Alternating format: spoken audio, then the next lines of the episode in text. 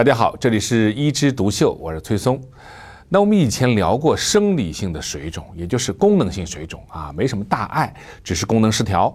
咱们今天聊呢是病理性的水肿啊，这个名称有点拗口，其实就是说确确实实是内脏出问题了而产生的水肿啊。首先有一点很简单，鉴别一下到底是。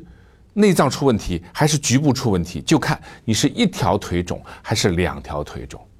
如果是对称性的，那有可能是全身出问题了。如果仅仅是某一个肢体出现了水肿，那一般呢都是这个肢体局部的回流出问题了，或者是局部长了血栓啊。那如果是对称性的水肿，那我们要考虑两大原因：第一个是心，第二个就是肾。其实这两个脏器啊。在我们整个的循环系统当中啊，就像一个河流的上游和下游，心呢在上面，它把血泵出来，然后呢经过肾脏的滤过，形成尿液排出。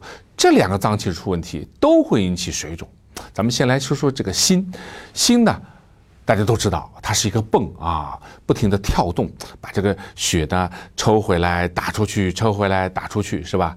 但大家知道吗？它其实是一个双泵。什么叫双泵？它有左心和右心。右心呢，它是回收全身的血液，就全身血液都会回到右心房，然后呢，经过右心室，它打到哪里去呢？打到肺里去。因为什么呢？全身用过的血液如果不打到肺里去，它里面的含氧量太低了，没法再用啊。打到肺里去，在肺里面经过哎气体的交换，二氧化碳排出啊，氧的摄入，这样子的话呢，再到左心第二个泵。就是说，这个第二个泵呢，是把肺里的血呢回到左心房，然后通过左心室打到全身，啊，那这样的话，如果说左心或者右心哪一个地方的泵功能低下，啊，这个水泵本来的功率是六千瓦，它现在只有三千瓦，那肯定完不成任务了，对吧？本来要处理这么多水啊，比如处理一百吨水，那我是六千瓦到三千瓦，可能只能处理什么？只能处理五十吨水了。那就像城市的下水道啊，一旦超出了它的下水排水的能力以后，那多余的水怎么办？多余的水就积起来，就形成了水肿啊。比如右心，全身的血液本来要回来的，结果呢，它打不到肺里去很多血，它怎么办？那只能让你全身的血液呢积攒在全身，不能够回到心脏。啊，那积下来的水就是水肿。如果积在肝里，就是肝里面会肿胀啊，肝淤血；积在什么？积在肚子里就是腹水；积在胸腔里就是胸水。那当然了，水往低处流吗？最明显、最明显的就是积在脚上啊，脚上。然后呢，从脚趾开始，脚背、脚踝、小腿、大腿，一点一点、一点一点的肿上来。所以，心源性的水肿。最容易表现的就是什么？就是从脚开始一点点往上啊。当然有种特殊情况，就这个人他是不能站立的，比如说他中风了或者其他毛病，他只能长期卧床的。这个时候他脚倒不一定肿，肿在哪里呀？肿在最低的地方，肿在屁股上，肿在尾底部啊。所以你看那种下垂性水肿的人。啊，当然了，他有可能还有什么？有高血压，有心脏病，有糖尿病。哎，你考虑是不是心源性的水肿？其实心源性的水肿，我们有一个名称叫做心力衰竭，也就是心脏的泵出能力衰竭了才会引起的。那你刚才说这是什么？右心出问题了，那左心呢？左心是把血从肺里的血收集回来，然后再打到全身的，对不对？那你左心功能一衰竭，出现被水淹的地方就不是全身了，是哪儿呢？就在肺。肺如果被水淹了，那就是从内部把自己淹死了。所以左心衰竭的人，他的最大的表现就是什么？就是喘，因为肺里面都是肺泡啊，肺泡都是空的，它要交换空气的，结果你里面进了水了，你说。还能交换空气吗？不能交换了，就喘啊。所以心源性水肿，如果是用两个词儿来告诉你，那就是喘加上肿。那我们再说说肾，肾脏是干嘛的呢？肾脏是滤过啊，就是说我们全身的血液都要经过肾脏这么一滤，把不好的东西呢，啊，把它排出去。滤过以后呢，我们滤过以后粗滤以后呢，它会有很多东西出去，然后人体啊第二个功能，肾脏第二个功能啊，就是重吸收，再把里面好的东西再找回来，比如说蛋白啊、糖啊，干嘛？我不能让它流掉呀，把它再重吸收回来，剩下的废品就排出去吧。